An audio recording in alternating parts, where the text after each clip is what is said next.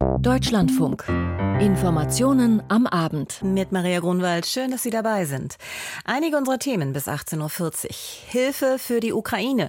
Der Bundestag hat Ja zu einem Antrag der Ampelfraktion gesagt, in dem gefordert wird, dass Deutschland Waffen liefern solle, die, Zitat, weitreichend, Zitat Ende, sind, also auch Ziele auf russischem Gebiet treffen können, so zumindest eine Interpretation. Dagegen hat der Bundestag Nein zu einem ähnlichen Antrag der Union gesagt, in dem explizit die Lieferung von Taurus Marschflugkörper gefordert wird.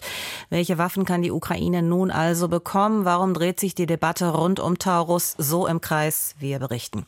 Außerdem Debatte um das Wachstumschancengesetz. Damit soll die Wirtschaft angekurbelt werden, doch die Union blockiert, will erst zustimmen, wenn die Kürzungen beim Agrardiesel zurückgenommen werden. Und so hatte Bundeswirtschaftsminister Habeck heute bei seiner Regierungserklärung alles andere als einen einfachen Job. Und der Arbeitskampf im Verkehrssektor, er geht in die nächste Runde. Für die kommende Woche ruft die Gewerkschaft Verdi bundesweit zu Warnstreiks im öffentlichen Nahverkehr auf. Im Hintergrund geht es heute um die Ukraine. Wo steht das Land zwei Jahre nach der russischen Invasion? Zu hören um 18.40 Uhr, also gleich nach dieser Sendung.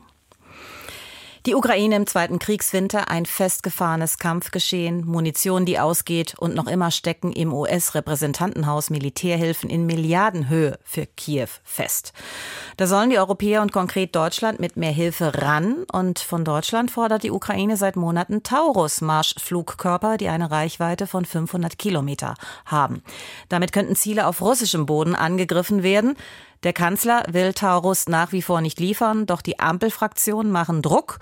Der Bundestag stimmte heute ihrem Antrag zu, dass, Zitat, weitreichende, Zitat Ende, Waffen nach Kiew geliefert werden sollen. Was heißt denn weitreichend nun genau? Und warum wurde das Wort Taurus explizit ausgespart? Zur hitzigen Debatte im Bundestag. Frank Kapellan. Beleidigung, ja wunderbar, wenn das auch Entschuldigungen gegeben hat, noch besser. Am besten, Sie machen es gar nicht erst. Es ist eine hitzige Debatte. Aidan Ösus, die Bundestagsvizepräsidentin, muss immer wieder dazwischen gehen. Es geht um Krieg und Frieden, es geht um weitere Waffen für die Ukraine. Ganz links und ganz rechts lehnen sie solche Lieferungen ab, fordern Verhandlungen mit Putin. Gregor Gysi, Außenpolitiker der Linkspartei, wird grundsätzlich und provoziert damit den Verteidigungsminister von der SPD. SPD. Der Westen konnte nach dem Ende des Kalten Krieges nicht aufhören zu siegen. Und die NATO brach mit dem Krieg gegen Serbien als erste das Völkerrecht. Das hat Schule gemacht, hat Kriege wieder zu einer fürchterlichen Normalität werden lassen. Und lieber Herr Gysi, wenn Sie sich allen Ernstes hier hinstellen und die Intervention der NATO und Europas in Serbien als Blaupause, als Rechtfertigung für Putin in diesem Zusammenhang darstellen, dann kann ich nur sagen, Sie sollten sich schämen. Doch schnell gerät Boris Pistorius selbst in die Defensive. Christdemokrat Jürgen Hart will wissen, wie er es denn mit jenem Marschflugkörper hält, zu dem der Bundeskanzler seit Monaten nichts sagen möchte. Hart bezieht sich auf das, was SPD, Grüne und FDP zur weiteren Unterstützung der Ukraine formuliert haben. In dem Antrag findet sich die Formulierung Lieferung von zusätzlich erforderlichen weitreichenden Waffensystemen und Munition. Umfasst das für Sie Taurus oder nicht? Ja oder nein? Das kann ich nicht beantworten. Ich habe den Antrag gelesen. Die Antragsteller werden sich ihren Teil dabei gedacht haben. Was sie sich gedacht haben, hängt davon ab, wen man fragt. Olaf Scholz will die Waffe nicht herausgeben, mutmaßlich wegen der Reichweite des Taurus von 500 Kilometern, womit sich selbst Moskau angreifen ließe. Die Sozialdemokraten wollen ihrem Kanzler nicht in den Rücken fallen. Grüne und freie Demokraten hingegen sind der Ansicht, dass mit weitreichenden Waffensystemen eben auch Taurus gemeint ist. Das ist in der Ampelkoalition leider nicht geeint. Räumt FDP-Fraktionsvize Konstantin Kuhle schon vor der Debatte ein. Das, was das Parlament machen kann, ist den Druck auf den Kanzler weiter zu erhöhen. Das wiederum geschieht vor allem dadurch, dass sich Parteifreundin Marie-Agnes Strack-Zimmermann, immerhin Vorsitzende des Verteidigungsausschusses, nicht mehr an den Fraktionszwang gebunden fühlt. Die liberale Spitzenkandidatin für die Europawahl stimmt sowohl für den Antrag der Regierung Regierungsfraktionen als auch für den der Opposition. Ja, ich habe mich gerade entschlossen, dem CDU-Antrag zuzustimmen, weil das System des Taurus unmissverständlich genannt worden ist. Strack Zimmermann schimpft über den Regierungssprecher, der gestern betont hatte, die Koalition habe mit ihrem Antrag keine Taurus-Lieferung meinen können. CDU-Fraktionsvize Johann Wadefuhl beklagt, dass Olaf Scholz nicht anwesend ist, denn ich würde von Bundeskanzler Scholz einmal wissen, was denn das ganz große Problem mit der Lieferung der Taurus-Raketen nun ist. Niemand weiß es. Erwartungsgemäß findet die Aufforderung an Scholz, Taurus freizugeben, keine Mehrheit, dass bei vielen in der Koalition ein ungutes Gefühl dabei bleibt, ist herauszuhören. Gerade nach dem Tod des russischen Regimekritikers Alexei Nawalny hatten sich viele ein deutliches Zeichen an Putin erhofft. CDU-Chef Friedrich Merz nimmt sich in diesem Zusammenhang die AfD vor. Parteichef Tino Kruppalla hatte erklärt, er sei entsetzt darüber, dass bereits von Mord gesprochen werde, obwohl man nicht einmal die Ermittlungen abgewartet habe. Sie sollten nicht allen Ernstes behaupten, in diesem System gäbe es so etwas wie nachvollziehbare Ermittlungen. Wer so redet, macht sich im ganz im Sinne von Lenin zum nützlichen Idioten dieses Regimes. Zwei Tage vor dem zweiten Jahrestag des russischen Überfalls erhitzt der Krieg gegen die Ukraine weiter die Gemüter unter der Reichstagskuppel. Aus dem Hauptstadtstudio, unserem Hauptstadtstudio, berichtete Frank Kapellan. Die Wirtschaft schwächelt, es wird nur ein Mini-Wachstum geben und die Politik, sie streitet nach wie vor darüber, was notwendige Rezepte sein könnten und wie viel Geld der Staat in die Hand nehmen kann, um Unternehmen zu fördern. Das Wachstumschancengesetz ist dafür gedacht, die Wirtschaft anzukurbeln, wird aber von der Union blockiert. Zum einen sei es ein viel zu klein geratenes Gesetzchen, zum anderen will die Union nur zustimmen, wenn die Kürzungen beim Agrardiesel zurückgenommen werden. Ja, und daran hat der Vermittlungsausschuss von Bundestag und Bundesrat gestern Abend wenig geändert. Der Streit über das Wachstumspaket, er geht in die nächste Runde. Johannes Kuhn. Das Wachstumschancengesetz hängt weiter in der Schwebe und die Wirtschaft zeigt sich schwer genervt. Und die Signalwirkung ist einfach katastrophal, sagt am Morgen BDI-Präsident Siegfried Russwurm im Deutschlandfunk und zeigt sich unzufrieden mit dem deutlich gesunkenen Entlastungsvolumen von 3,2 Milliarden Euro einerseits, aber auch mit dem Prozess insgesamt. Damals mit sieben Milliarden, das war schon nicht überschießend. Aus dem Gesetz ist ein Gesetzchen geworden, nein, ein Gesetzchenentwurf der bis zum Ende März wieder im Ungewissen steht. Also für Investitionen von Unternehmen ein katastrophales Zeichen. Ähnlich äußern sich heute DIHK, Großhandelsverband und Mittelstandsverband. Zu wenig und inzwischen auch deutlich zu spät lautet die Kritik angesichts schlechter Konjunkturaussichten.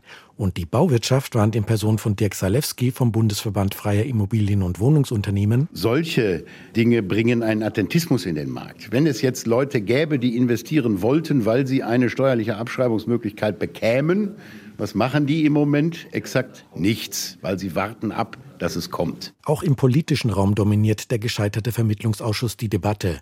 Doch was heißt gescheitert? Der Kompromissvorschlag wurde ja mit 17 zu 13 Stimmen angenommen. Aber da die Unionsländer dagegen stimmten und das Gesetz im Bundesrat erneut scheitern lassen könnten, handelt es sich um ein sogenanntes unechtes Vermittlungsergebnis. Die Unionsländer blockierten wirtschaftliche Entlastungen, lautete entsprechend der Vorwurf in der heutigen Debatte zum Jahreswirtschaftsbericht. Am 22. März, wenn der Bundesrat das geänderte Wachstumschancengesetz auf den Tisch bekommt, müsse die Union zustimmen, fordert FDP-Fraktionschef Christian Dürr. Das Wachstumschancengesetz ist am 17. November letzten Jahres hier von der Mehrheit beschlossen worden. Sie haben jetzt noch vier Wochen Zeit, Ihre Meinung zu ändern und den Weg frei zu machen für die Entlastung der deutschen Unternehmen. Die Bundesländer hatten das Wachstumschancengesetz kritisiert, weil Ländern und vor allem den Kommunen Steuermindereinnahmen drohen. Dieses Problem ist durch das geschrumpfte Entlastungsvolumen gelöst. Zum Beispiel wurde die 15-prozentige Erstattung für Klimaschutzmaßnahmen in Unternehmen gestrichen. Doch die Länder wollen ja auch, dass die Bundesregierung den Bauern bei den Kürzungen der Agrardieselsubventionen entgegenkommt. Anders als die SPD verknüpft die Union die beiden Themen miteinander. Kein Agrarkompromiss mit den Bauern, kein Wachstumschancengesetz für die Wirtschaft. CSU-Landesgruppenchef Alexander Dobrindt. Sie wollen mit Ihrem Wachstumschancengesetz 1,4 Milliarden Euro Entlastung. Gleichzeitig wollen Sie die Landwirtschaft mit 500 Millionen Euro an dieser Refinanzierung dieser Entlastung beteiligen und sie belasten. Das ist eine Ungerechtigkeit, die wir nicht akzeptieren können. Ähnlich äußerten sich heute Bayerns Ministerpräsident Markus Söder und Hessens Ministerpräsident Boris Rhein. Mecklenburg-Vorpommerns SPD-Ministerpräsidentin Manuela Schwesig wiederum hält die Verquickung der Themen für falsch, fordert aber auch. Wir haben gestern ganz deutlich gemacht, auch die SPD-Länder, auch ich ganz persönlich, dass wir erwarten, dass die Bundesregierung sich mit den Landwirten einigt, wie die Landwirte in Zukunft unterstützt werden können spätestens bis zum 22. März. Derzeit finden Gespräche zwischen Bauernvertretern und der Ampelkoalition statt. Das gekürzte Wachstumschancenpaket könnte finanzielle Spielräume für einen Agrardieselkompromiss eröffnen, hofft Schwesig. Doch liegt der Ball nun bei der Ampel oder doch eher bei der Union? Fest steht, am morgigen Freitag soll zunächst der Bundestag über den unechten Vermittlungskompromiss zum Wachstumschancengesetz abstimmen. Es sei unlogisch, stets Entlastungen für die Wirtschaft zu fordern, ihnen aber dann nicht zuzustimmen, kritisiert Bundeswirtschaftsminister Robert Habeck, CDU und CSU und appelliert am Ende seiner Regierungserklärung einmal mehr. Es ist wenig genug, da will ich nicht drum herum reden, es ist wenig genug. Hören Sie auf die Wirtschaft, hören Sie auf die Wirtschaftsverbände und geben Sie dem Wachstumschancengesetz endlich grünes Licht. Dankeschön. Die Debatte rund um das Wachstumschancengesetz Johannes Kuhn berichtete. Die Frühjahrsvollversammlung der Deutschen Bischofskonferenz, die hatte am Montag mit einem enormen Dämpfer begonnen. Eigentlich wollte man dort darüber sprechen, wie es mit dem Reformprojekt Synodaler Weg weitergeht. Doch dann kam Post aus Rom. Der Vatikan lehnt den geplanten Synodalen Rat ab, ein Gremium, das sich aus Bischöfen und Laien zusammensetzen soll. Und dieser Rat sollte weitere Reformen ausarbeiten. Das Thema wurde nun aber bei der Vollversammlung gestrichen. Heute dagegen, zum Ende der Frühjahrsvollversammlung, gab es klare Worte. Die Bischöfe grenzten sich ungewöhnlich scharf von Rechtsextremismus und der AfD ab. Antje Dechert. Deutlicher hätte die Erklärung der deutschen Bischöfe nicht ausfallen können. Eine völkisch-nationale Gesinnung, wie sie in der AfD dominiere, sei mit dem Christentum unvereinbar.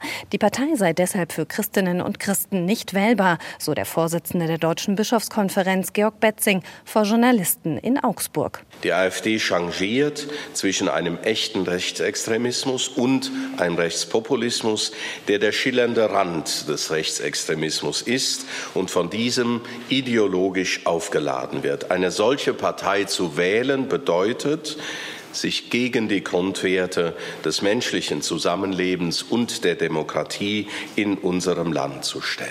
Das Votum der Bischöfe war einstimmig. Jeder der Bischöfe stehe hinter jedem Satz der Erklärung, betonte Betzing. Es ist das erste Mal in der Geschichte der Bundesrepublik Deutschland, dass die Bischofskonferenz explizit dazu aufruft, eine im Bundestag vertretene Partei nicht zu wählen.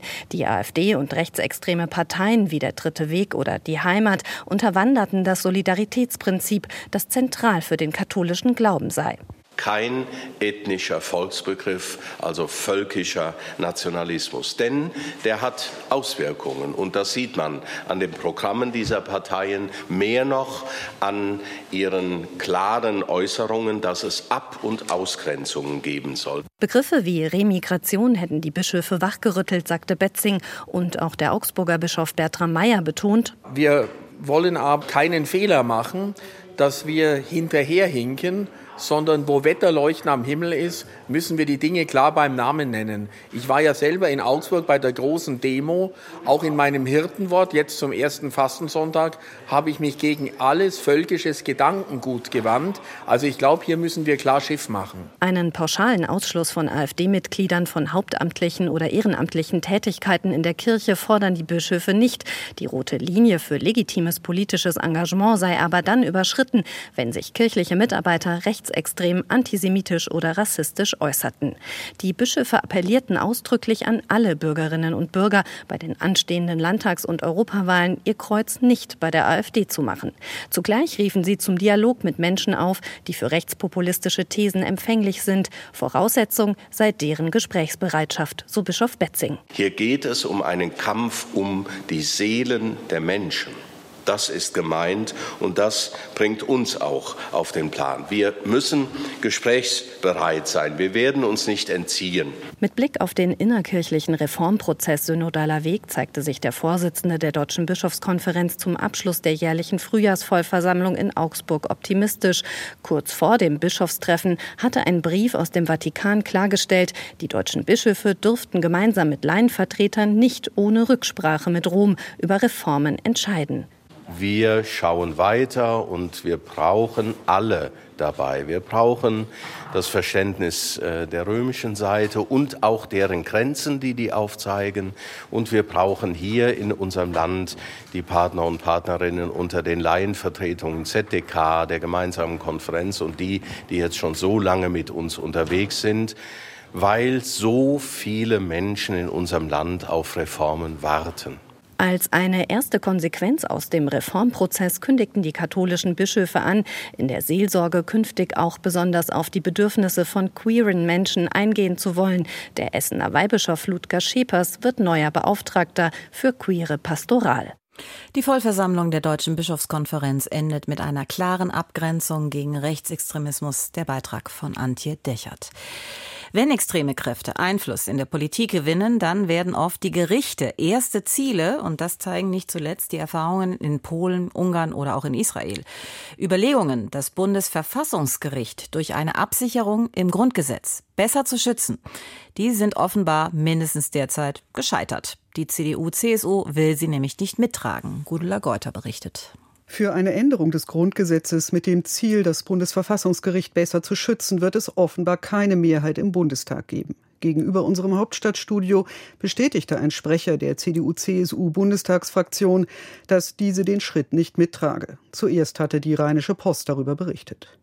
Die Unionsrechtspolitikerin Andrea Lindholz sagte zur Begründung, das Bundesverfassungsgericht sei ein starkes, unabhängiges Organ unserer Verfassung. Die Demokratie sei widerstandsfähig genug, dass das so bleibe. Für eine Änderung der Regelungen sehe ihre Fraktion derzeit keine zwingende Notwendigkeit. Rechtspolitiker der Ampelkoalition aus SPD, Grünen und FDP hatten Überlegungen angestellt, wie der Einfluss extremer Kräfte auf das Gericht gemindert werden könnte, zum Beispiel indem bestimmte Mehrheiten oder auch eine Autonomie des Gerichts in Verfahrensfragen im Grundgesetz verankert und so einfachen Gesetzesänderungen entzogen würden. Auch der Bundesrat arbeitet an einem Gesetzentwurf. Dafür hatte sich auch der bayerische Justizminister Georg Eisenreich, CSU, ausgesprochen. Auch Bundestagsabgeordnete der Union hatten sich offen gezeigt. Der stellvertretende Vorsitzende der SPD-Fraktion Dirk Wiese kritisierte die CDU-CSU gegenüber der Rheinischen Post scharf für den Schritt. Er hoffe, dass sie, Zitat, ihrer staatspolitischen Verantwortung gerecht werde. Sein Kollege von den Grünen, Konstantin von Notz, nannte die Absage an einen erhöhten Schutz für das Gericht wörtlich politisch entweder naiv oder in höchstem Maße fahrlässig. Die Positionierung dürfe nicht das Ende der Gespräche sein. Die Unionspolitikerin Lindholz hatte demgegenüber betont, viele der diskutierten Vorschläge brächten nicht nur Vorteile mit sich. Änderungen des Grundgesetzes wollten gut überlegt sein. Information von Gunula Geuter. Welche Klinik bietet welche OP oder Behandlung an und hat darin auch die meiste Erfahrung? Solche Informationen über die Qualität eines Krankenhauses, die sollen künftig für die Bürger transparent einsehbar sein. Über das dazugehörige Transparenzgesetz für Kliniken ein Teil der großen Krankenhausreform gab es aber lange Streit. Jetzt haben Bund und Länder im Vermittlungsausschuss eine Einigung erzielt. Volker Fintermer mit den Details. Für Gesundheitsminister Karl Lauterbach ist das Transparenzgesetz nicht mehr als ein Vorschaltgesetz zur eigentlichen Krankenhausreform, deren Gesetzentwurf er im April vorlegen will. Aber die Länder haben sich lange gegen das Vorhaben gewehrt. Sie befürchten, dass manche Kliniken künftig gemieden und andere einen Ansturm erleben könnten. Die CDU-geführten Bundesländer hatten Anfang Januar das Transparenzgesetz nicht auf die Tagesordnung im Vermittlungsausschuss gesetzt und damit für eine weitere Verzögerung gesorgt. Doch gestern Abend wurde die Reform ohne weitere Einwände oder Änderungen angenommen. Das Krankenhaustransparenzgesetz kommt und es kommt genauso, wie der Bundestag es schon beschlossen hat, also ohne Veränderungen. Weshalb ist das eine gute Nachricht? Zunächst einmal können wir damit ein Krankenhaussterben in 24 abwenden, erklärte Gesundheitsminister Karl Lauterbach heute. Und der Hinweis auf das mögliche Kliniksterben dürfte tatsächlich der zentrale Grund für die Annahme der Reform gewesen sein. Denn aktuell sind nicht wenige Kliniken in Deutschland von einer möglichen Insolvenz bedroht. Vor diesem Hintergrund hatte Lauterbach taktiert und Ende November weitere Finanzhilfen für die Kliniken an die Reform gekoppelt. Weil die Krankenhäuser zusätzliche Mittel von 6 Milliarden in diesem Jahr noch bekommen werden. Und diese Mittel aus dem Bundeshaushalt sollen zur Stabilisierung der Krankenhauslandschaft beitragen, damit einzelne Häuser nicht schon vor der großen Reform schließen müssen. Kern der Transparenzreform ist eine bundesweite Online-Übersicht über die Leistungsfähigkeit der Kliniken in Deutschland, die ab Anfang Mai freigeschaltet werden soll, mit dem Ziel, die Patienten so gut wie möglich auch dahin zu lenken, wo anstehende Behandlungen auch in der angemessenen Qualität durchgeführt werden. Weil wir durch diese Transparenz aufklären werden, welche Krankenhäuser für welche Eingriffe besonders spezialisiert sind. Das ist eine wichtige Information, insbesondere zum Beispiel für Krebspatienten. So sei etwa auch bei Brustkrebs die Sterblichkeit um 25 Prozent niedriger, wenn die Behandlung in einer spezialisierten Krankenhauseinrichtung erfolge betont Lauterbach. Das Gesetz ist ein Meilenstein in Richtung unserer großen Krankenhausreform, die wir am 24. April ins Kabinett bringen werden. Gibt sich der Gesundheitsminister heute nun zuversichtlich. Mit der Krankenhausreform soll dann der eigentliche Umbau für eine schlankere und effiziente Krankenhauslandschaft in Deutschland eingeleitet werden. Der Verband der Universitätskliniken fordert bereits eine schnelle und konsequente Umsetzung. Informationen von Volker Findhammer. Angriff an einem Gymnasium in Wuppertal heute Vormittag. Ein 17-jähriger Schüler soll auf seine Mitschüler mit mehreren Stichwaffen eingestochen haben. Es gab mehrere Verletzte. Zum Stand der Ermittlungen Anke Spieß. Heute Morgen kurz vor 10 Uhr ein Notruf geht bei der Wuppertaler Polizei ein. Ein Schüler habe Mitschüler angegriffen. Die genaue Lage zu diesem Zeitpunkt unübersichtlich. Kurz darauf umstellen Spezialeinsatzkräfte das Gymnasium am Rande der Wuppertaler Innenstadt. Für Angehörige richtet die Polizei eine Anlaufstelle in unmittelbarer Nähe ein. Agnetia Pozzo ist direkt zur Schule gekommen. Sie hat zwei Kinder auf dem Gymnasium. Eben habe ich mitbekommen, dass mein Sohn in Sicherheit ist, aber meine kleine Tochter weiß ich noch nicht, wo die ist. Und was ich noch gehört, dass Q1 betroffen ist. Mein Sohn war in Q2. Aber was wichtig für mich ist in Sicherheit. Auch Hüssin Özdemir ist sofort zur Schule geeilt. Also ich bin Onkel, also kann man sich fühlen. Also es geht nicht nur um unsere Kinder, also es sind mehrere Kinder. Für mich sind alle Kinder sind Kinder. Also dass sie alle nichts erlitten, dass das dann halt hier alles in ordnungsgemäßen Weise dann halt äh, festnahmen und dann die ganze Sache dann beendet wird. Während die Polizei das Gebäude sichert, werden Angehörige und auch die Schüler von Seelsorgern vor Ort betreut. Dann die Nachricht, der mutmaßliche Täter, ein 17-Jähriger aus der 11. Klasse, ist festgenommen. Er soll seine Mitschüler mit einem Messer oder einer Schere attackiert haben. Fünf Schülerinnen und Schüler werden zum Teil schwer verletzt verletzt. Sie werden in umliegende Krankenhäuser gebracht. Auch der Täter ist schwer verletzt. Allerdings soll er sich laut Staatsanwaltschaft selbst verwundet haben. Im Laufe des Vormittags konnten die Schüler nach und nach das Gebäude verlassen, so Polizeisprecher Stefan Weyand. Nach dem, was ich sehen konnte, äh, sind die Schüler alle geordnet aus den Klassen im Klassenverband rausgebracht worden. Einige Schulklassen sind wohl auch in den Klassenräumen geblieben. Zum Glück konnten wir sehr schnell eben den Täter festnehmen oder was, äh, den wir für den Täter halten. Danach durchkämmten Sondereinsatzkräfte die Schule, um zu schauen, ob es noch weitere mögliche Täter gibt. Inzwischen hat sich auch NRW-Innenminister Herbert Reul geäußert. Er kündigt Konsequenzen an. Es stimmt, es bleibt ein Riesenproblem, wachsend in bestimmten Teilen, äh, nicht überall, aber in bestimmten Teilen. Und deswegen bin ich dabei, im Moment das auch systematisch noch aufarbeiten zu lassen und wir werden daraus auch Konsequenzen ziehen. Wir haben ja erste Konsequenzen gezogen mit Messerverbotszonen. Wir haben sie gezogen mit gezielten Einsätzen bei Partymeilen, also da, wo viele Menschen sind. Aber ich befürchte, das wird nicht reichen. Inzwischen hat die Kapitalstaatsanwaltschaft in Wuppertal die Ermittlungen übernommen. Anke Spieß berichtete. Für die kommende Woche ruft die Gewerkschaft Verdi bundesweit zu Warnstreiks bei Bussen und Bahnen auf. Katharina Trümper. Je nach Bundesland werde an unterschiedlichen Tagen gestreikt, meist ganztägig und für mehrere Tage, teilte Verdi mit. Bayern ist als einziges Bundesland nicht betroffen.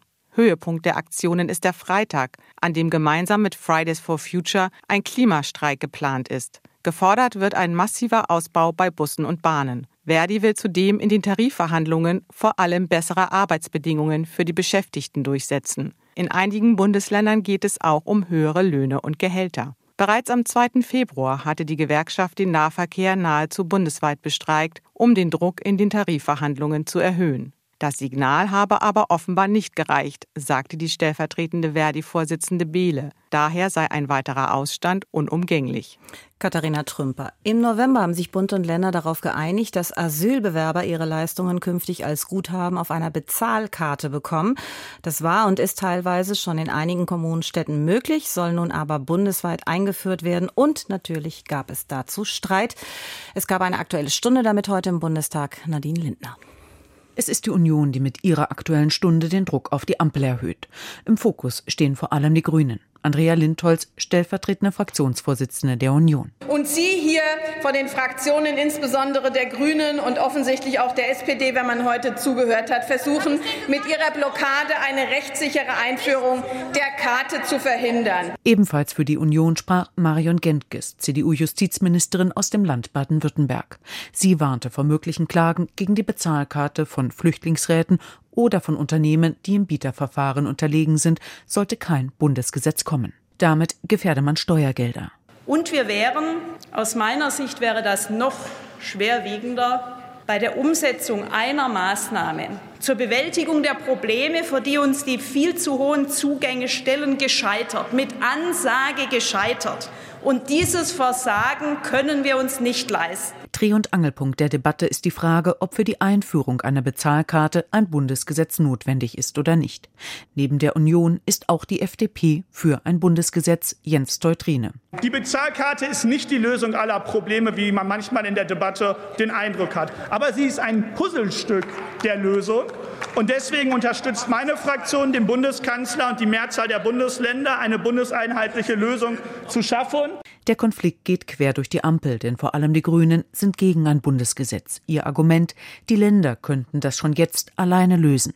Andreas Audritsch, grüner Fraktionsvize, verweist ins CSU-geführte Bayern. Und ich muss auch dem Chef der bayerischen Staatskanzlei, Florian Herrmann, ausdrücklich zustimmen. Er hat gestern erklärt, ich zitiere, wir sind der Auffassung, so wie wir sie einführen, ist die Bezahlkarte durch die Rechtslage abgedeckt. Man brauche zur Einführung keine Gesetzesänderung, sagt der Chef der bayerischen Staatskanzlei. Audretsch warnte vor Ausgrenzung durch die Bezahlkarte. Rascha Nasser von der SPD warf der Union Stimmungsmache vor. Ihnen geht es nicht um die Lösung des Problems. Ihnen geht es darum, das Thema am Köcheln zu halten, weil das einfach ist, weil man damit Stimmung bedient und Schlagzeilen produzieren kann. Scharfe Töne kamen auch von der AfD in Richtung Ampel, aber auch in Richtung CDU-CSU. René Springer, Sozialpolitiker aus Brandenburg. Und deshalb ist die beantragte Debatte Heuchelei. Und sie ist auch Heuchelei, weil Sie 16 Jahre lang Zeit hatten, diese Probleme zu lösen. Der Beitrag von Nadine Lindner zum Streit um die Bezahlkarte für Asylbewerber. Wie kann die Verkehrswende auf dem Land und in der Stadt gelingen? Mit dieser Frage haben sich 50 ausgeloste Bürgerinnen und Bürger aus ganz Deutschland in einem Bürgerrat beschäftigt. Und wir fragen, was hat es gebracht? Annette Mirsch. Berlin-Marzahn, Allee der Kosmonauten im Osten der Stadt. Plattenbauhochhäuser säumen die breite Straße. Hier wohnt Andrea Wahle. Sie hat im Bürgerrat Verkehrswende mitgemischt und das, obwohl sie mit der Verkehrssituation vor ihrer Haustür sehr zufrieden ist. Wir sind sehr gut angeboten. Wir haben die Straßenbahn, wir haben einen Bus und wir haben in fünf Minuten auch die S-Bahn. Ja, und das ist total toll. Da komme ich überall hin, wo ich hin möchte wenn es in die Innenstadt geht. Für ihre Arbeit im Bürgerrat war deshalb auch nicht das Thema Verkehr entscheidend, erklärt die 66-Jährige am Stubentisch in ihrer Wohnung, sondern das bürgerschaftliche Engagement. Da ich der Meinung bin, dass man nur was verbessern kann, wenn man selber aktiv wird Deshalb war sie in ihrem Berufsleben zum Beispiel als Betriebsrätin für die Kollegen unterwegs, erzählt die Rentnerin. Sie setzt sich eben gern für die Gemeinschaft ein. Dass sie für den Bürgerrat ausgelost wurde, traf ihren Nerv. Es hat Spaß gemacht, äh, weil es war natürlich quer durch alle Altersschichten, auch Wohnorte und jeder hat seine Erfahrungen mit reingebracht angefangen vom niedrigen Bildungsgrad bis zum Lehrer. Ne? Und ich glaube, dass dadurch eigentlich eine sehr unterschiedliche Sichtweise auch abgefasst wird. Dafür gab es zwei Workshop-Tage und drei Videokonferenzen. Die 50 Ratsmitglieder diskutierten dort die Frage, wie kann die Verkehrswende gemeinsam in Stadt und Land gelingen? Das sei der richtige Ansatz, findet Andrea Wahle. Wir hatten natürlich auch Leute mit bei uns im Bürgerrat, die vom Land kommen und die sagen, da fährt eben nur zweimal am Tag ein Bus. Und das ist natürlich eindeutig zu wenig. Eine Lösung könnten Fahrdienste auf Bestellung sowie Rufbusse sein, findet Bürgerrätin Wahle. Aber auch insgesamt sollten mehr öffentliche Verkehrsmittel auf die Dörfer. Doch wer soll das bezahlen? Dabei gefiel der Berlinerin ein Vorschlag aus der Runde ganz besonders. Dass man so ähnlich wie früher der Soli, dass man dann für jeden Bürger zum Beispiel wie ein Mobilitätsbeitrag einzieht und damit der ländliche Raum eben stark gefördert wird. Insgesamt 20 Empfehlungen hat der Bürgerrat Verkehrswende beschlossen. Die werden im Frühjahr dem Bundesforschungsministerium übergeben. Erste Ergebnisse des Bürgerrats Verkehrswende, die gab es im Beitrag von Annette Mirsch. Und damit enden diese Informationen am Abend. Im Studio Maria Grunwald. Machen Sie es gut und tschüss.